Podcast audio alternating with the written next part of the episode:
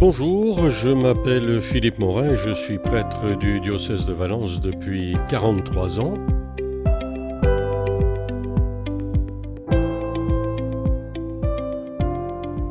Alors je suis né de l'autre côté de la Méditerranée.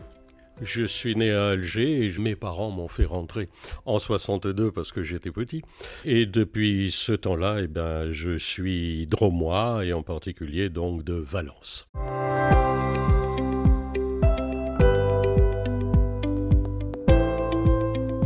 Du côté de ma vocation, c'est vrai qu'il y a une grande part dans la famille qui était pratiquante, dans le fait d'aller au caté, d'aller euh, d'aller à la messe.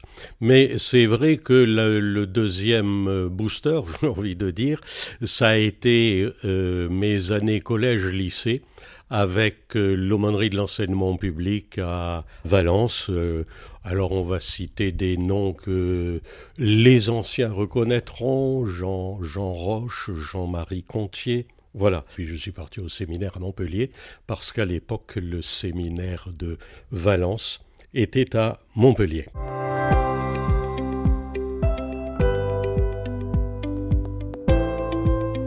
Ce que je préfère dans mes différentes missions, c'est l'aspect annonce, c'est-à-dire c'est l'aspect explication, explicitation, euh, comment dire, enseignement, réflexion, faire avancer, faire avancer des gens. Tout à l'heure, j'ai envie de dire que je pourrais dire en même temps qu'une de mes joies, c'est de, de découvrir des gens euh, qui s'éveillent à la fois et qui à la fois découvrent Jésus-Christ, qui découvrent l'Église et que ça met, que ça met en joie. Voilà.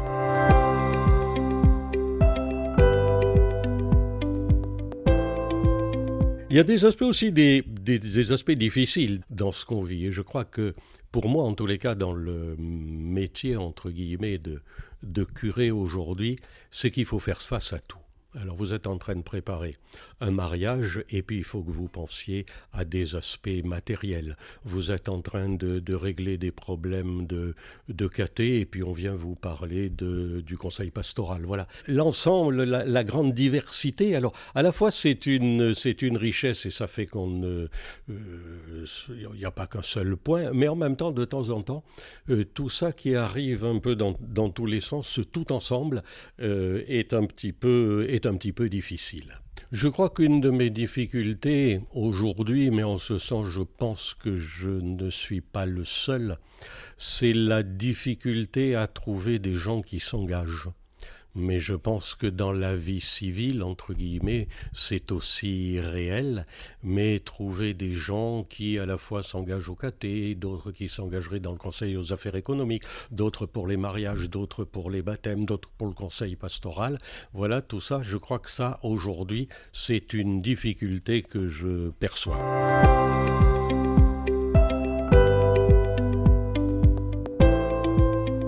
Mon jardin secret, je ne sais pas s'il est secret, c'est l'histoire. Il y en a qui s'en sont rendus compte avec mes travaux à la fois sur le Concile des Paonnes, sur euh, François Marbos, l'évêque constitutionnel de, Valence pendant la, Révolution, ou bien l'histoire des, curés soit de l'Ermitage, soit du Royan Vercors. Voilà. J'aime bien retourner à tout ce qui est du passé, non pas pour faire de l'archéologie, mais parce que finalement ce passé c'est notre histoire nous en sommes donc héritiers. Ça nous dit d'où nous venons. Et c'est quand même intéressant de refaire aussi vivre, comme je disais à un moment, euh, tous ces prêtres qui m'ont précédé dans les différentes paroisses et dont j'ai écrit les noms, mais que je ne connais absolument pas. En même temps, je suis leur héritier.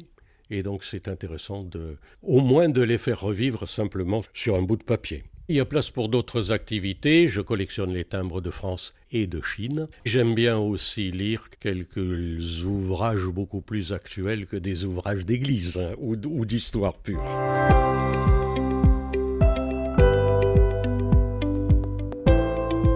Alors une anecdote. Il m'a fallu du temps pour trouver une anecdote que je pouvais raconter, que tout le monde comprenne. Dans une de mes précédentes paroisses, j'allais faire mes courses dans une petite supérette. Et je croisais régulièrement la patronne de, la supérette. Je m'étais jamais présenté, mais on se disait bonjour. Et puis un jour, elle m'a dit Ah ben, il paraît que c'est vous le nouveau curé de la paroisse. Et à partir de ce moment-là, euh, on s'est mis à causer un petit peu plus. Comme quoi, je me suis dit Il n'y a pas besoin de mettre une pancarte au cours du cours pour dire que je suis le curé. Dans certaines conditions, beaucoup de choses se savent dans notre dos.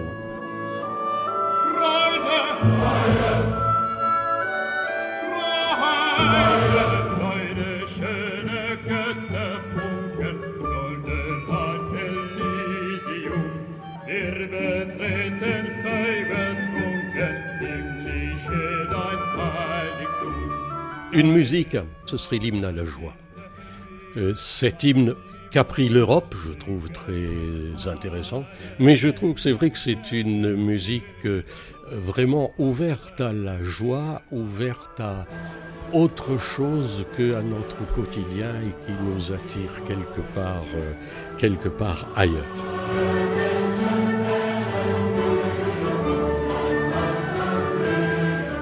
Une phrase, une citation inversée avant de se quitter. Je vais être un peu plus long et je vais dire allez lire l'évangile de Marc. Nous allons rentrer bientôt au premier dimanche de l'Avent dans la nouvelle année liturgique et c'est Marc l'évangéliste qui nous accompagnera durant toute cette année. Prenez le temps d'arriver à lire en entier l'évangile de Marc. Ça vaut la peine d'arrêter de le lire comme on le lit à la messe par petits bouts, mais de dire tiens, est-ce qu'en une semaine, je serai capable de prendre deux heures de lecture, parce que deux heures, ça suffit pour lire Marc. Est-ce qu'en une semaine, je serai capable d'arriver à lire en entier l'évangile de Marc? Je crois que c'est une très bonne lecture pour découvrir la personne de Jésus.